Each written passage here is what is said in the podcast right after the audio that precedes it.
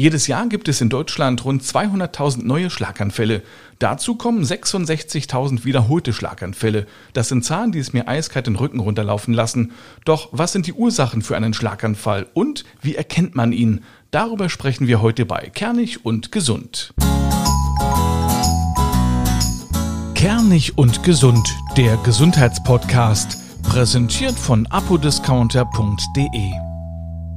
Einen wunderschönen guten Tag zu einer brandneuen Ausgabe von Kernig und Gesund. Ich bin Mario D. Richard und beschäftige mich jede Woche mit einem Gesundheitsthema. Heute geht es um den Schlaganfall und darüber spreche ich mit Dr. Katja Mühlberg. Sie ist Fachärztin für Innere Medizin und Angiologie und sie ist Oberärztin an der Uniklinik in Leipzig. Guten Tag, Frau Dr. Mühlberg. Hallo, ich grüße Sie. Schön, dass Sie da sind. Und wir fallen mal gleich mit der Tür ins Haus. Was ist denn eigentlich die Angiologie? Tja, Angiologie, das kennen gar nicht so viele. Das ist die Lehre von den Gefäßkrankheiten. Das Angio, das steht für Gefäße. Und dieses Fachgebiet beschäftigt sich mit Arterien, Venen und Lymphgefäßen. Die Zahlen, die ich anfangs nannte, die haben mich äh, in der Tat ein bisschen erschreckt. Schlaganfälle sind nach Krebs und Herz-Kreislauf-Erkrankungen die dritthäufigste Todesursache in Deutschland und der häufigste Grund für eine Behinderung im Erwachsenenalter. Frau Dr. Mühlberg, was genau verbirgt sich denn hinter dem Begriff Schlaganfall. Ja, der Name suggeriert ja schon, dass es etwas ist, was plötzlich kommt, schlagartig. Es ist der Verlust einer Fähigkeit, die von dem neurologischen System gesteuert wird. Wir können plötzlich nicht mehr sprechen, wir verlieren plötzlich das Gleichgewicht, wir können plötzlich einen Arm oder eine Hand nicht mehr bewegen und das ist das, was den Schlaganfall ausmacht. Was passiert da genau im Körper? Wie muss man sich das vorstellen? Es gibt im Wesentlichen zwei Ursachen. Die allerhäufigste ist, dass Gefäße verstopft sind, plötzlich durch ein Gerinnsel das Blut nicht mehr durchfließen kann und damit das Gehirn, die Nervenzellen keine Nahrung mehr bekommen. Und eine zweite Ursache, die etwas seltener auftritt, ist, dass es zu einer Blutung im Gehirn kommt, aus den Gefäßen heraus und dadurch auch die Sauerstoffversorgung geschädigt ist. Sie sagen, das Gefäß verstopft, aber womit? Mit Blut, das dann quasi plötzlich gerinnt. Ja, der häufigste Grund ist geronnenes Blut, was die letzten kleinen Äderchen nicht mehr erreicht. Aber warum passiert das? Das kann ganz verschiedene Ursachen haben. Zum Beispiel kann eine Gerinnungsstörung ursächlich äh, dafür in Frage kommen, aber am allerhäufigsten sind es tatsächlich Herzrhythmusstörungen, das sogenannte Vorhofflimmern, bei dem im Herzen schon die Blutgerinnsel entstehen und dann mit dem Blutstrom durch den Körper schwimmen und sich ungünstigstenfalls im Gehirn in den Hirnschlagadern festsetzen. Also das kann dann direkt im Gehirn auch dazu führen, dass es eine Hirnblutung gibt? Die Hirnblutung entsteht durch poröse Wände, poröse Gefäßwände und es muss ein gewisser Druck herrschen. Häufig ist das der sehr hohe Blutdruck, der dann zu einer Hirnblutung führt. Es gibt auch manchmal angeborene Gefäßerkrankungen, sogenannte Aneurysmen, Aussackungen aus den Gefäßen, aus denen dann bei entsprechend hohem Druck das Blut austreten kann. Wie alt sind denn Menschen in der Regel, die einen Schlaganfall bekommen? Dann frage ich mal zurück, was schätzen Sie? Ja, ich würde sagen, das sind wahrscheinlich wieder die Älteren, also 60 plus wahrscheinlich. Ja, das glaubt man, dass es häufig die Älteren sind. Das ist auch in der Menge tatsächlich richtig so. Aber es sind zunehmend auch sehr junge Leute dabei. Und das heißt, den Schlaganfall, den haben wir eben nicht nur als Erkrankung der älteren Patienten, sondern den gibt es über alle Altersgruppen verteilt. Aber wie kann man das verhindern, dass man auch als junger Mensch daran erkrankt? Ja, bestimmte angeborene Sachen wie zum Beispiel diese Hirnaneurysmen, Hirnarterienaneurysmen, die kann man schlecht verhindern, das ist angeboren. Aber alle anderen Ursachen, typische Risikofaktoren für einen Schlaganfall, die kann man verhindern. Und die kennen Sie, wie alle, die hören wir den ganzen Tag. Herz-Kreislauf-Erkrankungen haben alle die gleichen Risikofaktoren. Das ist zum einen das Übergewicht, das ist die ungesunde Ernährung mit sehr fettreichen Bestandteilen, die zu Fettstoffwechselstörungen führen können. Das ist ganz vorn dran der hohe Blutdruck, das ist auch die Zuckerkrankheit und auch das Rauchen. Es ist unglaublich, ne? Also fast jede Krankheit wird ja auch durch Rauchen und Fettleibigkeit ausgelöst. Warum machen das die Menschen? Warum essen sie so viel ungesund? Ich esse auch ungesund, muss ich zugeben. Aber ich rauche zum Glück nicht. Na, warum rauchen Menschen, wenn man das doch weiß? Ja, es ist offensichtlich ein Genuss. Es sind ja auch Genussgifte. Und der Mensch strebt auch nach Genuss. Das ist ja auch in Ordnung, aber man muss für einen gesunden Ausgleich sorgen. Und Rauchen ist nun ein Genuss, auf den man doch lieber besser verzichtet. Es gibt ja viele Krankheiten, ne, die es dann letztendlich dann auslösen kann. Aber es ist halt eine Sucht. Es ist schwierig, davon loszukommen. Das stimmt, ja. Ich kann es nicht nachvollziehen, aber es gibt ich halt genug, nicht. die betroffen sind. Ich habe auch noch nie geraucht und werde es auch nicht anfangen. Jetzt sprachen Sie vom Risikofaktor Übergewicht.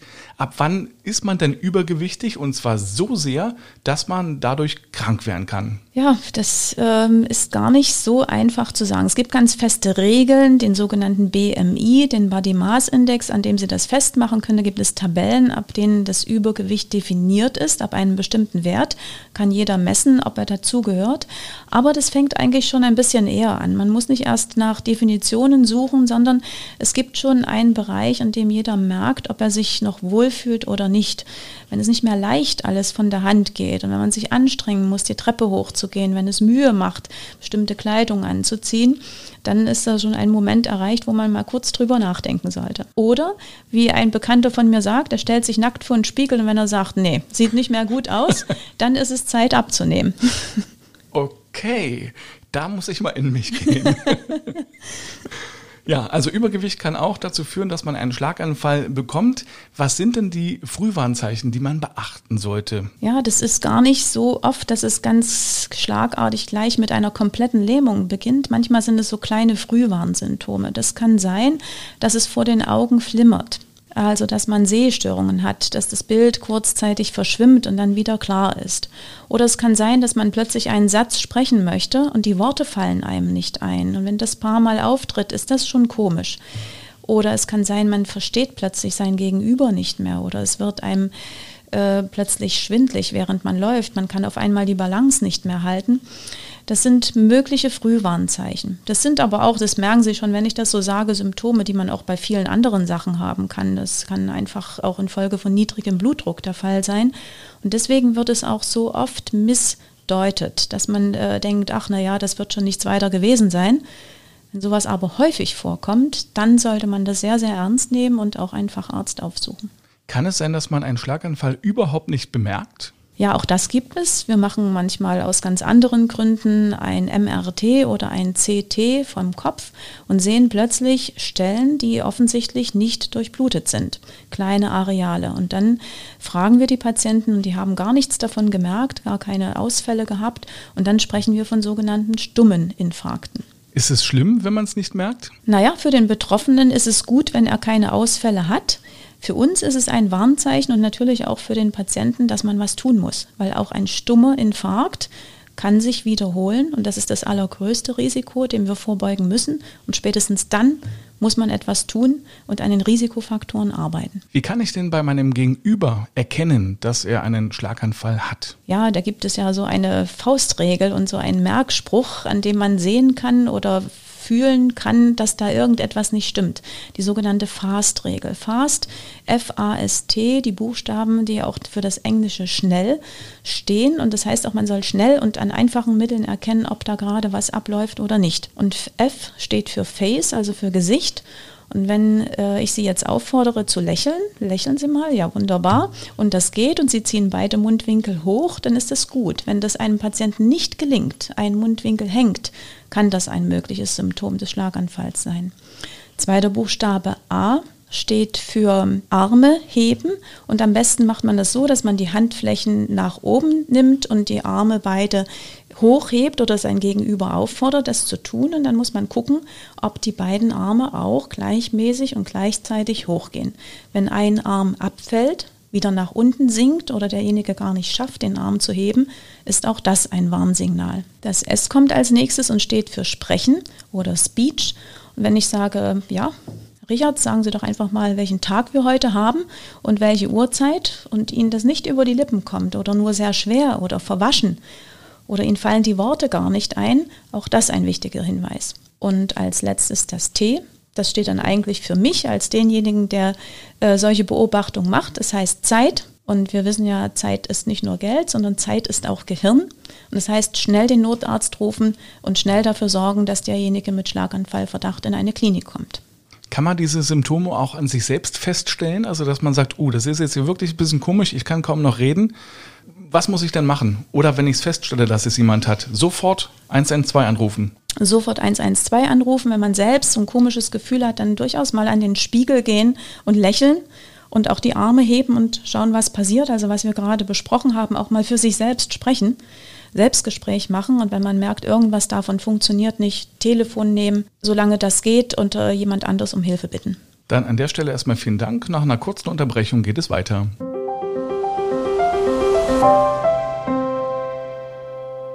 Werbung. Apodiscounter.de hat wieder einen tollen, kernig und gesund Rabattcode, bei dem Sie satte 10 Euro sparen können.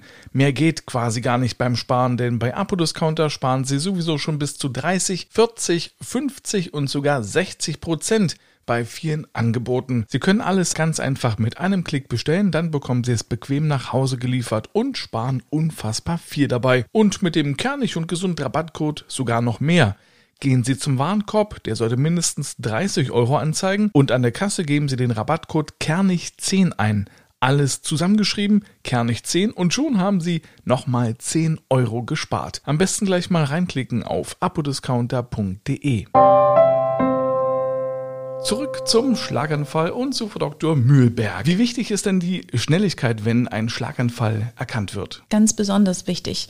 Es gibt ein bestimmtes Zeitfenster, in dem die Chance sehr, sehr groß ist, das, was gerade nicht mehr funktioniert, das Sprechen, die Lähmung, was auch immer, dass man das wieder vollständig herstellt. Das heißt deswegen Time, Zeit ist Gehirn, Zeit ist Leben und hier muss man schnell handeln, damit der Patient schnell zu einer Diagnose kommt. Am Anfang wissen wir ja noch nicht hundertprozentig, ist es ein Schlaganfall oder nicht. Deshalb muss man zeitig eine Bildgebung anstreben, also ein MRT oder ein CT vom Kopf, wo man sieht, ob bestimmte Areale gefährdet sind. Also es klingt jetzt vielleicht ein bisschen verrückt, aber im besten Fall ist es doch so, dass man dann in der Öffentlichkeit einen Schlaganfall hat, weil wenn man zu Hause ist und das merkt keiner, dann kann es im Prinzip zu spät sein. Das ist vollkommen richtig, genau. Das ist ein großes Glück, wenn man jemand anders um sich herum hat, der beobachtet oder den man um Hilfe bitten kann, dass etwas passiert. Das ist der günstigste Fall tatsächlich. Kann ein Schlaganfall tödlich sein? Oh ja, das kann auch tödlich enden und das liegt daran, dass es bestimmte Areale gibt, die lebenswichtig sind. Und wenn die betroffen sind von einer Sauerstoffmangelversorgung, wenn zum Beispiel das Atemzentrum betroffen ist und der Patient nicht mehr Luft holen kann und dieser Atemreiz ausfällt, das kann durchaus tödlich sein, ja. Wie viele Menschen werden denn prozentual gesehen pflegebedürftig nach einem Schlaganfall? Ja, das sind etwa äh, 15 Prozent Statistiken zufolge, ja. Wie geht es denn nach der Schlaganfalldiagnose weiter? Also man war bei Ihnen, wurde zum Glück rechtzeitig aufgefunden, MRT hinter sich gebracht. Wie geht es dann weiter? Ja, wenn die Diagnose steht, dann muss sofort auch die Therapie eingeleitet werden und da gibt es ganz verschiedene Möglichkeiten. Das kann von einer einfachen medikamentösen Therapie bei sogenannten leichten Schlaganfällen reichen, bis hin zu auflösenden sogenannten Lysetherapien, wo man also mit einem Katheter, einem dünnen Draht direkt in die Gefäße eingeht und dort ein Medikament appliziert, was das Gerinnsel direkt vor Ort auflöst. Oder aber man kann auch mit diesen kleinen Drähtchen, an denen sind winzige Instrumente dran, die Gerinnsel rausholen aus dem Gefäß. Das geht bis zu einer gewissen Kaliberstärke ganz gut und wichtig ist eben, dass das sehr, sehr schnell passiert. Das war's dann schon? Also danach ist man schon fertig, oder? Ja, schön wär's. Nein, man muss dann natürlich dafür sorgen, dass das nicht wieder passiert. Das heißt also, die Patienten bekommen in aller Regel zu äh, fast jeder Patient ein blutverdünnendes Medikament um diese Gerinnselneigung, was ja der häufigste Grund ist, äh, zu verhindern. Der zweite Aspekt ist, dass man, wenn es sich um verengte Gefäße handelt, darüber haben wir noch gar nicht gesprochen, auch verengte Halsschlagadern können Ursache eines Schlaganfalls sein.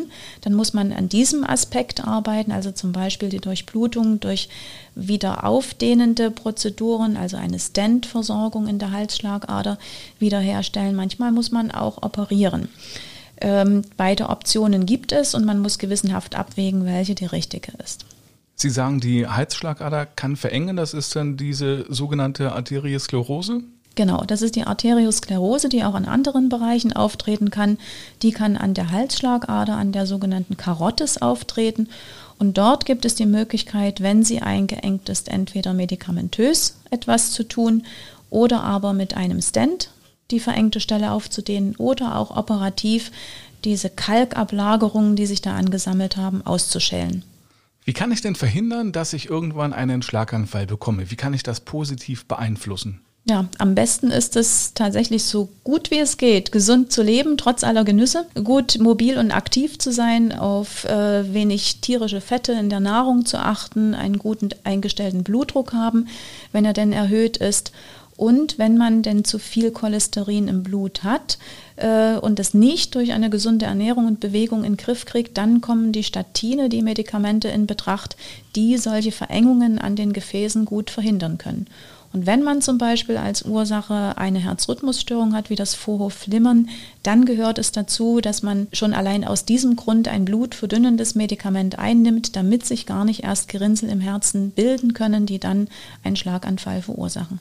Ich habe gelesen, es gibt sogar einen Mini-Schlaganfall. Was ist das? Ja, die Mini-Schlaganfälle, das habe ich auch noch so in meinem Studium gelernt. Das sind die sogenannten TIAs, TIA, abgekürzt für transitorisch-ischämische Attacke, sagt nichts anderes, als dass man kurzzeitig einen neurologischen Ausfall hat.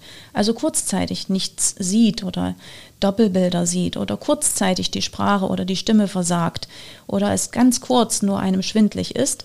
Aber das sind die schlimmsten Vorboten und die muss man eben ernst nehmen, wie wir schon zu Beginn des Gesprächs gesagt haben und darauf achten. Wenn sowas paar Mal auftritt und äh, wie mein alter Professor sagt, an der Kaffeetafel sitzt der Opa, wird kippt kurz um und ist kurz danach wieder da und alle sagen, ach Gott sei Dank, ist ja alles schön.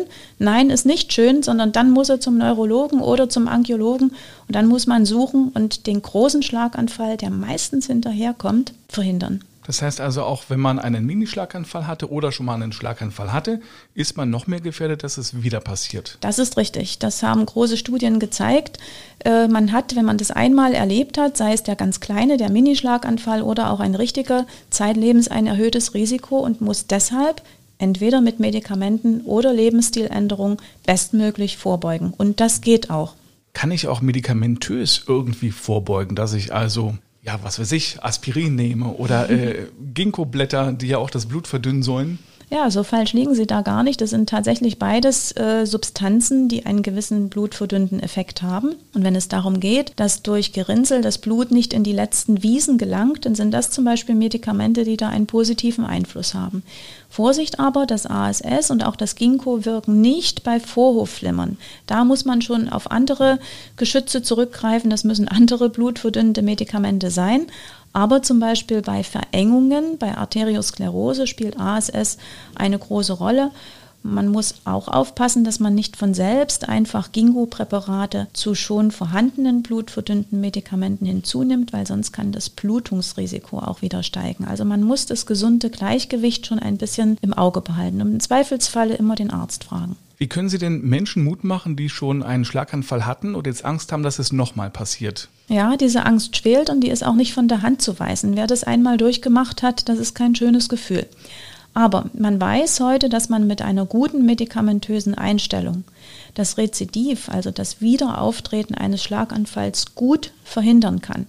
Und die Möglichkeiten haben wir ja. Und dafür sind wir auch da, dass wir die ausschöpfen. Und das kann Mut machen, weil wir dann nämlich genau diesen zweiten Schlaganfall verhindern können. Und was mir noch ganz besonders am Herzen liegt, wenn ich das noch sagen darf, Gerne. nicht aufgeben, wenn man einen Schlaganfall gerade erlebt, wenn die Hand gelähmt ist und man den Stift nicht halten kann und seinen Namen nicht schreiben kann, und wenn man die Gabel nicht zum Mund führen kann, dann nehmen Sie nicht die Hand, mit der es geht, sondern Sie nehmen die Hand, mit der es nicht geht und Sie üben so lange, bis es geht. Das Training ist das Aller, Allerwichtigste. Wir haben früher immer gedacht, dass einmal abgestorbene Nervenzellen und Verbindungen tot sind für immer. Das stimmt nicht. Man kann unheimlich viel regenerieren und das funktioniert nur durch das Training. Also, auch wenn es nicht geht, den Namen zu schreiben, schreiben Sie ihn trotzdem und wenn er krakelig aussieht, ganz egal, immer wieder üben. Vielen Dank für diese Aufklärung, Frau Dr. Mielberg. Sehr gern. Wir hören uns irgendwann wieder. Ich freue mich schon drauf. Und äh, ja, ich danke Ihnen fürs Zuhören. Die nächste Folge Kernig und Gesund gibt es schon am nächsten Mittwoch. Da geht es dann um Heuschnupfen und um Allergien. Alle Folgen komplett gibt es auf kernigundgesund.de und überall dort, wo es gute Podcasts gibt. Tschüss.